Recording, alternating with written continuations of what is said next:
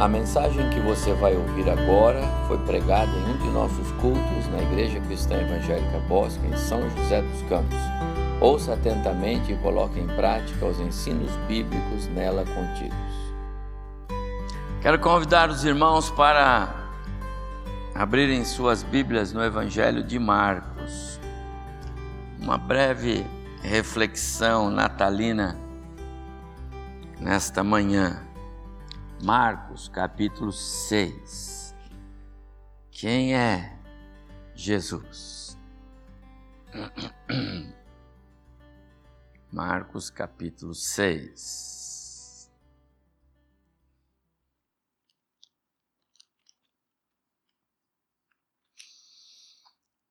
Marcos 6, eu vou ler até o versículo 6. Marcos 6, de 1 a 6. Evangelho de Marcos, capítulo 6, verso 6, de 1 a 6. Tá bom?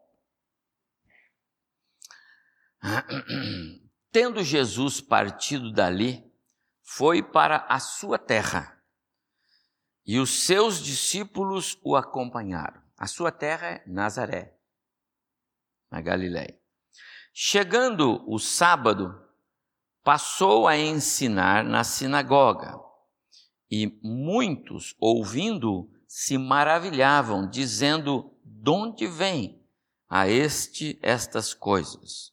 Que sabedoria é esta que lhe foi dada? E como se fazem tais maravilhas por suas mãos? Não é este o carpinteiro, filho de Maria, irmão de Tiago, José, Judas e Simão? E não vivem entre nós suas irmãs? Pelo menos mais de uma, né? Duas, três, não sei. E escandalizavam-se nele.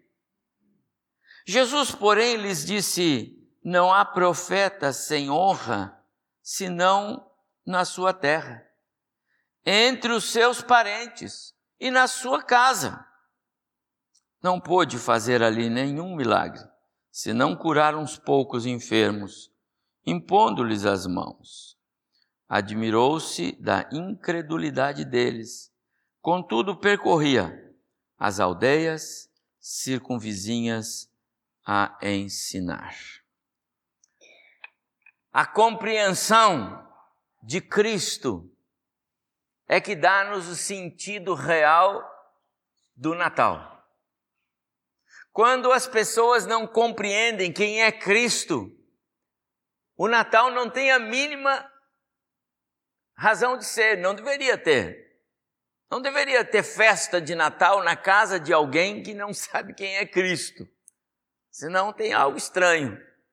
É como se lá na casa do Ralph, ele reunisse todo mundo no dia 20 de fevereiro, né? Hoje nós vamos fazer uma festa aqui porque é aniversário do pastor Evaldo. Os seus filhos vão falar, oh, pai, que é isso? Né? Que história é essa? E ele vem, não, nem, nem, precisa, nem precisa ver, ele fica lá na casa dele. Vai, então tem algo errado aqui. Mas você compreende? Se Cristo não faz parte da vida de alguém, se ele não é Senhor, Salvador, celebrar o Natal dele não faz nenhum sentido. É mera repetição de um ato circunstancial, que faz parte da história de um povo e algo parecido assim.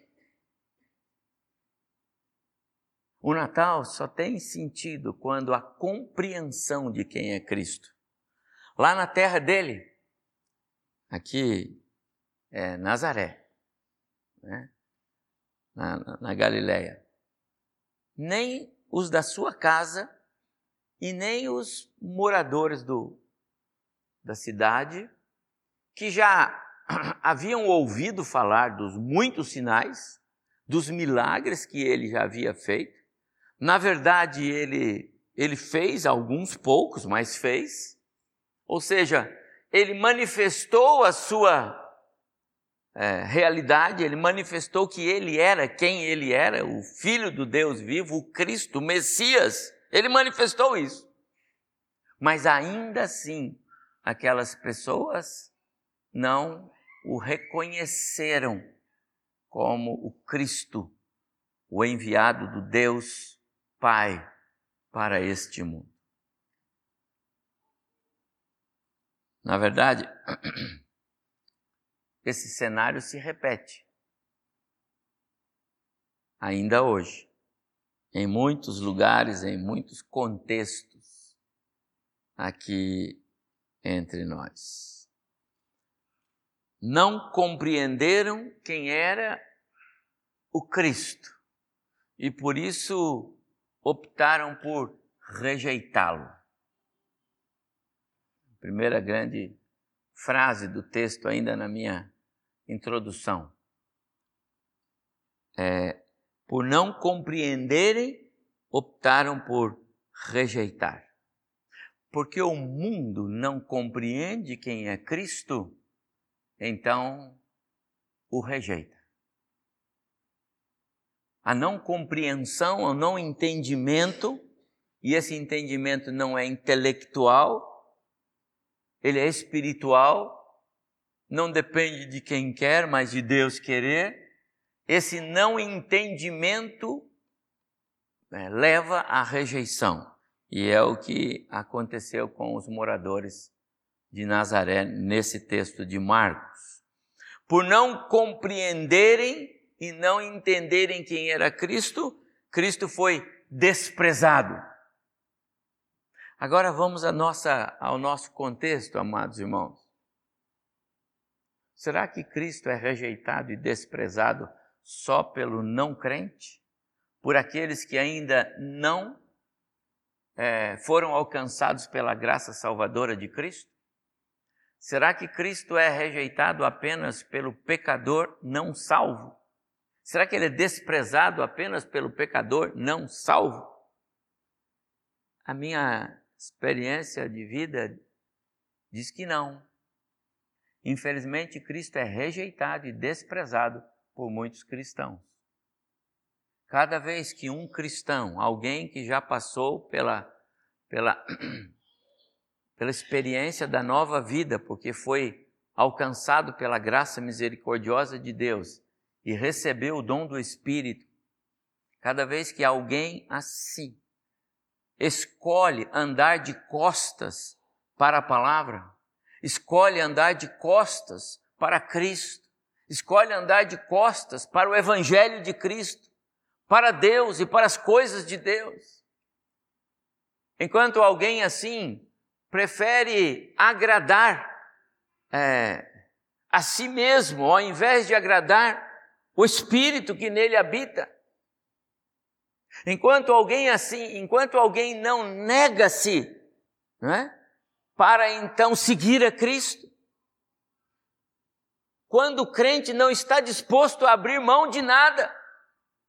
Esta semana eu botei no, numa, no nosso grupo uma frase do pastor André aqui de domingo passado. Ele falou, nem percebeu, mas eu gravei, viu, pastor André? Eu gostei. Você leu? O que você está disposto a dar para Jesus como prova do grande amor que ele deu para você? Que você está disposto a abrir mão? Às vezes eu não quero abrir mão de nada. Eu não quero abrir mão de nada. Não, não posso abrir mão. Disso eu não abro mão. Não, não, não isso, aqui, isso aqui é meu. Eu, eu nasci assim.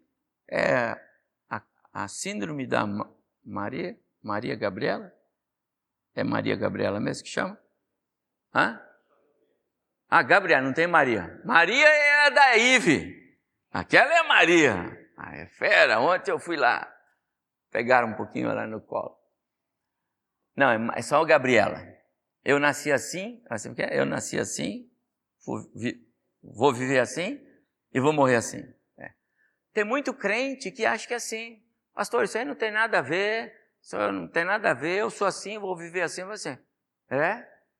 Então Cristo não faz nenhuma diferença na sua vida, porque você não está disposto a abrir mão de nada, ainda que isso possa ser uma pedra de tropeço para É isso? Então você está desprezando Cristo, está rejeitando Cristo, está dando as costas para Cristo. Igual o povo dele. E às vezes nós fazemos isso por coisas tão pequenas, mas não deveria ser assim. falta-nos a compreensão de que qual o real sentido do Natal de Jesus.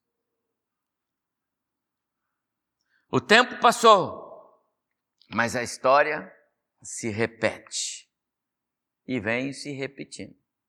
Igual a atitude dos moradores de Nazaré aqui, nós temos ainda hoje. E não estou falando do mundo fora, eu estou falando do mundo dentro da igreja. Falta compreensão de quem é Cristo. Lá em João 10, 14, Jesus disse assim: não precisa abrir não. Eu conheço as minhas ovelhas e elas conhecem a mim. Pensa nesta palavra de Jesus. Eu conheço as minhas ovelhas e elas conhecem a mim. Do que ele está falando? Há duas coisas importantes. Esse conhecer não é simplesmente eu conheço vários irmãos aqui, alguns mais, outros menos. Alguns eu sei até o que gostam de comer. Outros eu sei que roncam muito quando dormem, porque já tivemos oportunidade de sair juntos para ir em eventos e esses eu não quero mais sair com eles, entendeu? Já tem, irmão, vai irmão, então eu vou no outro evento, já sei, né irmãos? Então eu conheço alguns mais, outros menos. Mas esse conhecer de Cristo é mais do que isto. O dicionário nosso diz assim: no nosso entendimento, conhecer é saber algo sobre alguém. E envolve basicamente os pensamentos, o intelecto. Mas no sentido bíblico, conhecer, compreender, agora sim, a pessoa de Cristo, vai muito além desse conceito. Primeiro, refere-se a uma revelação divina sobre a pessoa de quem é Jesus. Esse me conhece. Se alguém diz que conhece a Cristo, e conhece mesmo, é bem-aventurado. É igual Pedro, quando Jesus disse para ele: Bem-aventurado, feliz é você, Pedro, porque ninguém podia dizer quem eu era, a não ser o meu Pai. E como você disse quem eu sou, então você é bem-aventurado porque você acertou. E Pedro disse: Tu és o Cristo, filho do Deus vivo. E mais, para quem iremos nós? Só o Senhor tem as palavras de vida eterna. Pronto, Pedro sabia. Quem contou para ele? O Espírito Santo de Deus. Você conhece Jesus?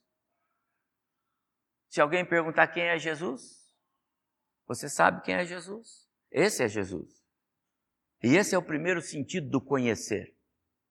Não é de fazer parte da igreja, não é de ser membro da igreja, não é de sair por aí evangelizando, distribuindo folhetos, o que é muito bom. Hoje de manhã eu lembrei de um, um casal querido que essa semana veio conversar comigo, eu olhei para minha esposa me lembrei de um, um casal querido agora. Mas foi porque nós saímos de casa, estava Hoje estava morto a rua, não estava não? Na de vocês estava morto também? Lá no meu bairro tinha ninguém, nem cachorro andando pela rua, entendeu? E aí saímos de casa, e passando assim, três garis, aquele uniforme laranja, varrendo a rua, né? E aí passamos. Aí depois que estávamos dois, três quarteirões virando, daí a Ediane falou assim, puxa vida, a gente tem Novo Testamento bastante aqui, podíamos ter dado um para eles, né? Eu falei, ah, vamos voltar. Aí voltamos. Aí paramos, entregamos o Novo Testamento, e daí eu falei, tá vendo? Vale a pena, né? Não tem essa de não valer a pena. Só para dizer que vale a pena. Né? Foi bom ainda conversar com eles um pouquinho. Mas vale a pena entregar um folheto. Você nunca deixe isso passar, porque vale a pena. A palavra de Deus jamais. Então deixa a palavra. Ela é como um leão na selva. Você não precisa ficar explicando. Deixa a palavra. Ela vai fazer efeito na vida do pecador. Isso é certo. A compreensão de Cristo vai vir agora quando ele abrir e ler. E o Espírito Santo vai, pumba, fazer. Não sou eu. Eu não converto ninguém. A minha palavra, por mais sábia, por mais eloquente que eu possa ser, eu vou falar e vai parar na cabeça do irmão, na mente do irmão, no coração nunca, jamais. Só o Espírito aplica no coração do homem a palavra que salva. Essa compreensão envolve essa revelação divina, mas em segundo lugar, essa compreensão fala de envolvimento, de estar comprometido. Ninguém consegue compreender, entender a pessoa de Jesus se não estiver comprometido com Ele. Tem que estar comprometido, tem que estar envolvido, tem que estar andando com Ele, fazendo as coisas que Ele gosta que faça. Aí você entendeu quem é Jesus. É disso que oh, o texto fala, e essa é a minha, a minha palavra nesta manhã. Natal, o, o, o, a compreensão do Cristo, dá-nos o real sentido do Natal. E esta é a ideia. Tem que ter essa compreensão. Não só algo que vem do céu, revelação, como envolvimento meu, agora sim, esse comprometimento do crente. Milhares de pessoas estão ouvindo falar de Jesus todos os domingos. Aliás, todos os dias da semana. Liga a televisão, você vê Jesus por aí, não é? Mas não significa que o conhecem, nem mesmo que o compreendem. Esta semana eu estava terminando a leitura do livro do profeta Isaías. E eu vou dar um texto para você, eu quero que você marque na sua Bíblia, pode abrir. Isaías 26, 10. Irmãos, o profeta Isaías tinha uma visão clara da, da doutrina bíblica da eleição. Ele sabe que é só Deus que podia mudar a mente das pessoas. Isaías sabia que era só um ato da graça divina que podia fazer esse, esse trabalho, essa cirurgia no coração do homem. Isaías 26, 10, é, ele diz assim: ainda que se mostre favor ao perverso, nem por isso aprende a justiça. Entre parênteses aqui, justiça quer dizer o ato de Deus de justificar o homem através da obra salvífica de Cristo Jesus na cruz do Calvário. Isso é justiça. Até na terra da retidão, ele, o ímpio, comete a iniquidade. Na terra da retidão, quer dizer, mesmo que você cerque ele com bondade, misericórdia, favores, com coisas boas, ainda que você faça isso, ele comete a iniquidade. Ele não atenta para a majestade do Senhor. Compreende isso? A compreensão de Cristo dá-nos o real sentido do Natal. Sem isso, é vazio. É festa. Pode rolar Chester, pode rolar pernil, é? troca de presentes, até cantar hinos de Natal. Esse, essa reflexão nos ajuda a entender é, Colossenses. Você pode abrir, por favor? Colossenses 2. Vou ler aqui alguns versos, você acompanha, por favor. Colossenses 2. É.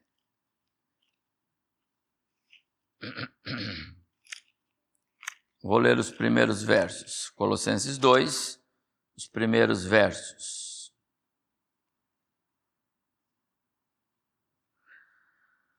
Gostaria, pois, é Paulo, tá bom? Falando aqui aos cristãos, gostaria, pois, que soubesses quão grande luta venho mantendo por vós, pelos laudicenses, e por quantos não me viram a face, para, os, o, é, para que os seus corações sejam confortados, vinculados juntamente em amor, e tenham toda a riqueza da forte convicção do entendimento, para compreenderem plenamente Cristo e o, o, mistério de para compreenderem plenamente o mistério de Deus, vírgula, Cristo, ou Cristo, o mistério de Deus, em quem? Cristo, todos os tesouros da sabedoria e do conhecimento estão ocultos.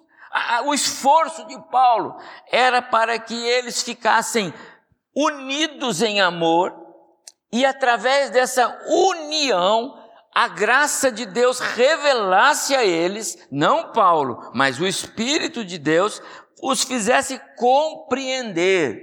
Esse compreender é o que nós estamos falando aqui, porque a compreensão de Cristo nos faz enxergar os tesouros da sabedoria, senão Cristo não tem sentido mesmo e passa a ser um mero é, é, é, personagem de festas. Veja verso 9: Porquanto nele, falando de Cristo, habita corporalmente, ou seja, nele, na pessoa dele, toda a plenitude da divindade. Ele é Deus.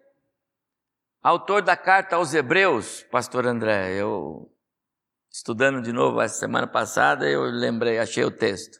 Autor da carta aos Hebreus fala sobre ah, o fato, o momento em que Deus chama o seu filho de Deus. Deus, plenitude da divindade, também nele estáis aperfeiçoados. Ele é o cabeça de todo principado e potestade. Esse é Jesus.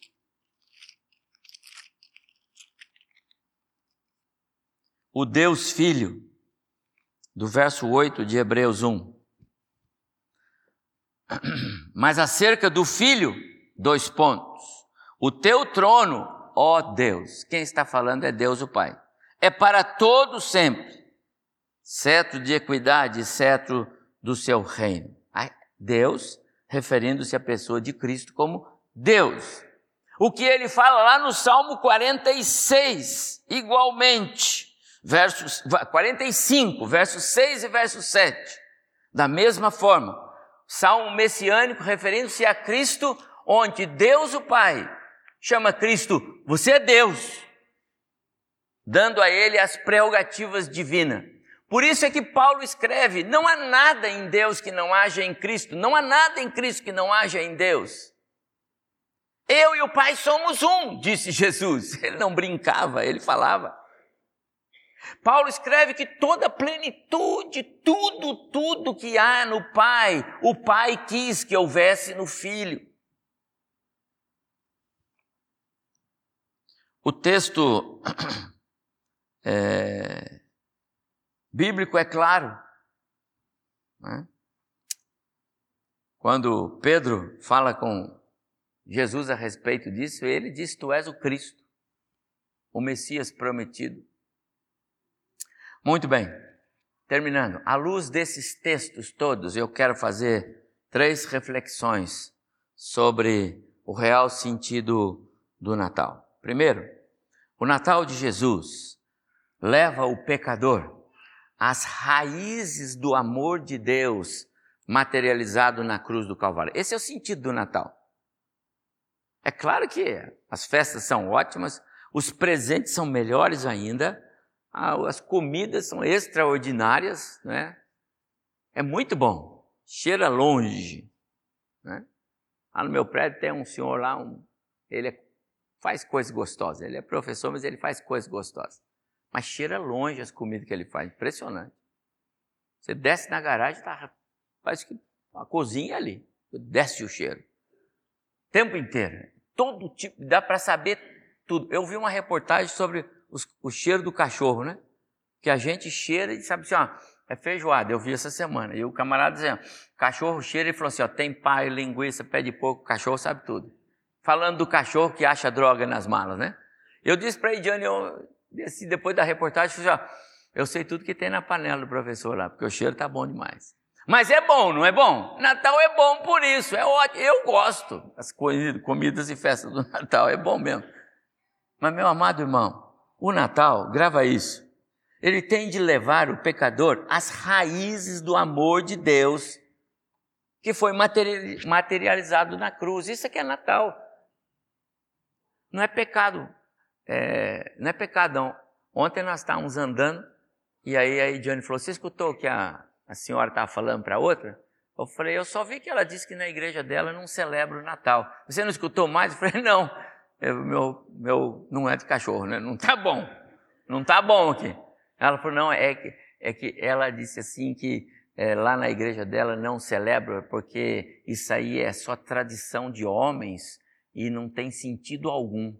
Eu falei, nossa, eu não entendi não. Então eu volto lá falar com ela. Ela falou, não, não volte não, eu brincando. Mas, amados irmãos, se, não, se a pessoa não entende que o Natal é para levar Jesus de volta às raízes do amor, pergunta, quando foi que Deus estabeleceu que nós iríamos, se é que a gente pode dizer que ele estabeleceu, eu vou presumir que sim. Quando foi que Deus estabeleceu que a ICE Bosque iria celebrar o Natal de Jesus? Quando foi? Quem sabe? Quando foi? Na eternidade passada dele. Antes de haver igreja, Deus já tinha dito: ó, no dia 24, 25 de dezembro, vocês fazem festa aí. Olha, no mês inteiro vocês celebram o Natal do meu filho. Deus estabeleceu isso. Por quê? Porque ele tinha também lá na eternidade dele estabelecido outra coisa. O homem vai pecar, vai me desobedecer e eu vou ter que enviar o meu filho para morrer na cruz para trazer o homem de volta para mim, o ser humano. Então, no fundo, no fundo, quando ele estabeleceu o Natal, ele estava querendo que nós soubéssemos que com o Natal nós voltássemos à raiz do amor. Esse é Natal. Natal tem que nos fazer voltar às raízes do amor. Natal tem que nos levar para a cruz. Natal não é só a manjedoura, não. Tem que nos levar para a cruz. A salvação é algo maravilhoso, algo lindo que Deus fez. E por mais que queiramos traduzir em palavras isso que Deus fez, que é o seu amor envolvido ali na, no nascimento de Cristo e na obra salvífica, o que conta é a experiência pessoal do homem com Deus. Se não houver essa essa experiência, esse agir do espírito, eu ainda não vou entender. Então, quando a gente olha para as festas, para as celebrações, não esquece. O que é Natal? é a maior manifestação do amor de Deus na humanidade. Isso é Natal. Isso é Natal. Porque quando o menino nasceu lá em Belém, quando o menino chega ao mundo através do ventre de Maria, primeiro ambiente de Jesus, né? O ventre da Maria, foi ali que ele chegou. Primeiro colo, não sei se foi José, talvez, o primeiro a pegar. Imaginou isso? Aí põe no colo da Maria. Esse, esse, esse menino que nasce naquele cenário é a maior expressão do amor de Deus para a humanidade inteira. Que coisa tremenda! Isso é Natal. Um ministério, perdão, um mistério compreendido só pelos salvos. Que privilégio! Você entende isso? O não salvo não compreende. Você conta a história do, da obra de Cristo na cruz do Calvário para o pecador. Ele olha, bonita a história. Puxa, foi boa. Domingo passado eu fui na igreja lá e eu vi, pô, negócio impressionante, bonito mesmo. Mas fica só nisso. Agora você e eu entendemos que esse é o maior gesto de amor que Deus poderia dar. Jesus nascendo lá em Belém para ser o meu Salvador. Então, esse é o sentido. Né? O Natal de Jesus leva o pecador, tem de levar as raízes do amor. O povo de Nazaré, que não compreendia Jesus, menosprezando, desprezando, eles não tinham essa compreensão que você e eu temos hoje. Em segundo lugar, o Natal traz luz à compreensão da decisão que Cristo tomou de abrir mão da sua glória e majestade para assumir a nossa a nossa natureza aqui. Natal é um momento para nós refletirmos por que foi que Jesus deixou a sua glória. Porque foi que ele quis fazer o que ele fez. Por quê? Por quê? Não tinha outro meio, não tinha outro recurso, não tinha outro jeito de nós conhecermos Deus. Não tinha.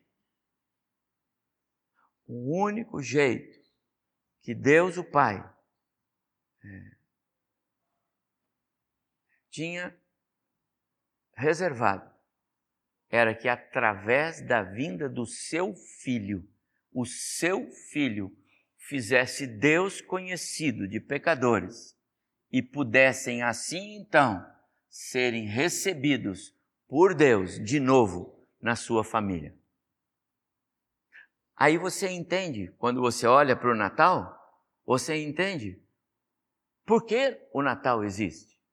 O Natal existe, as celebrações, e elas não são é, é, apenas comemorações é, circunstanciais ou folclóricas ou mística, não. São celebrações reais que trazem à nossa mente uma reflexão sobre o que aconteceu há dois mil anos lá em Belém, quando nasce aquele menino. Nasce para nos dar a compreensão de que ele deixou a sua glória, deixou a sua majestade, deixou seu, a sua posição de governante, como, como era criador de todos, para vir a este mundo para fazer um outro papel papel de nos conectar de novo com o Pai.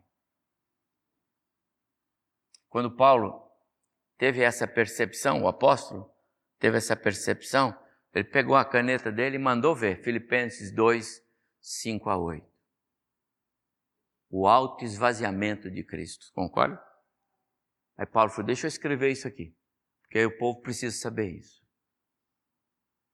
não usou da sua prerrogativa de Deus, abriu mão, abriu mão da sua glória, da sua majestade, veio a este mundo, não exigiu nada do Pai, pelo contrário, tomou forma humana, foi obediente, cumpriu toda a sua missão e foi até o fim, que era uma cruz que lhe esperava.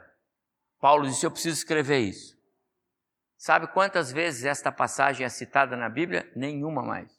Só Filipenses 2, 5, 8, só Filipenses 2, 5 a 9, só Filipenses 2, 5 a 9 traz esse texto. Os, os, os estudiosos da Bíblia dizem que para a gente fazer doutrina precisa repetir o, a, o ensino em vários lugares, né? Nenhum outro lugar esse ensino é repetido desta forma.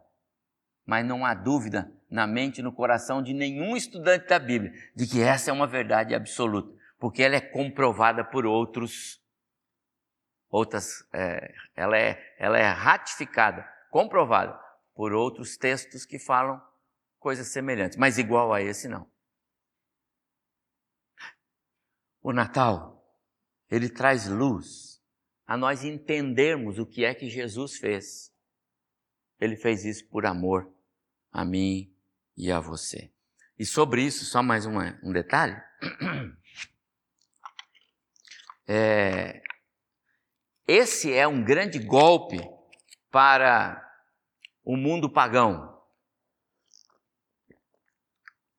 Esse é um grande golpe, porque os deuses, especialmente olhando para a mitologia aí, é, eles eram venerados e adorados exatamente porque são deuses. Estão lá e são exigentes. E você precisa fazer ofertas para eles. Eles são tão exigentes que alguns povos faziam oferta dos próprios filhos, para Deus ficar bem satisfeito mesmo. É a melhor coisa que eu tenho, eu dou meu filho. E quando vê o nosso Deus, o Deus criador dos céus e da terra, o Deus Salvador, o Deus Cristo, o Deus Filho. Ele sai da sua glória, ele sai do seu trono, da sua majestade, se torna homem como nós e é até chicoteado pelas pessoas e é pendurado na cruz. Você pode imaginar na cabeça de um pagão, né, alguém que não tem a fé em Deus, alguém que não crê no, no Deus soberano, criador, como nós cremos, vocês estão loucos. Porque Deus não, não, não se deixaria fazer isso. Deus não se permitiria isso. Pois é. Mas o nosso Deus fez isso por amor. Porque era o único jeito que tinha para trazer de volta o pecador perdido, sujo, acabado, destroçado. O pecado não deu uma, uma, como é que é? Uma avaria. PT, entenda bem, perda total. PT para o, para o, para o homem depois do pecado hum, é fichinha. O, o, seguro hoje que diz que se o carro, quanto é? 75%? Ou é menos agora? Hã? Por aí, não é? O Cirilo sabe isso? Por aí, 70%. 70% estragado, pronto, é PT, dá um carro novo. Meu amado irmão, quando Deus olhou o homem depois do pecado, 100% estragado. Perda total, não tem essa não. O pecado não deu uma escovada no homem lá e o, o Adão ficou arranhado, aí tá vendo? Agora já tem vergonha. Aí, não, amado irmão. A, a, a, a pureza de Deus saiu dele. A santidade de Deus saiu do homem. A luz de Deus saiu daquele homem. Aquele homem agora é nada. Deus foi misericordioso em deixar inteligente, porque continuamos ainda, apesar de não muito, mas deixou-nos ainda, alguns mais, outros menos, né? tendo algum senso de, de, de responsabilidade, porque né, vai ter filho e todo, tendo alguma característica é, divina no que diz respeito a emoções, a sentimentos, mas isso é nada, meus amados irmãos. Tem cachorro que é mais amável do que muito ser humano. O pecado destruiu-nos. Deus amou muito você e eu para nos querer de volta, entendeu? Aquilo que Deus fez, obras das mãos dele, o Deus Filho. Aquilo que Deus fez, o pecado pum, jogou para baixo.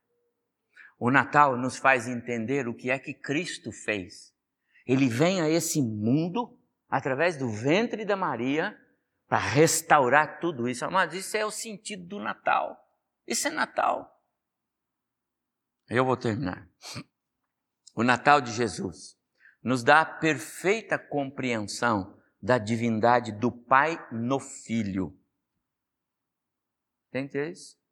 É a essência de Cristo. A essência de Cristo é o próprio Pai. Este é um sublime conhecimento, altíssimo valor espiritual. Verso 9 do texto que eu li. Pois em Cristo habita corporalmente toda a plenitude da divindade. Meus amados irmãos, vou concluir aqui. Algumas razões do Natal. Tinha muito mais. Podemos falar mais sobre o Natal. Natal é mais do que é, as páginas do Novo Testamento, em Lucas, Mateus, é, nos dão a revelar. Ali é o, ali é o ato, ali é Cristo entrando no mundo, ali é Cristo tocando o solo desta terra, ali é o plano de Deus sendo concretizado, anunciado lá atrás em Gênesis 3. Mas a Bíblia toda é riquíssima por essas e outras passagens para nos fazer refletir o qual é o sentido do Natal de Jesus. E eu volto a dizer sobre a expressão de Pedro, né? Tu és o Cristo. Jesus disse para ele: Você é feliz. Você entende o sentido do Natal? Você é bem-aventurado. A compreensão de Cristo dá-nos interesse pelos valores espirituais. Você os tem. Você entendeu Cristo? Então, valor, coisas espirituais têm de ter valor para você.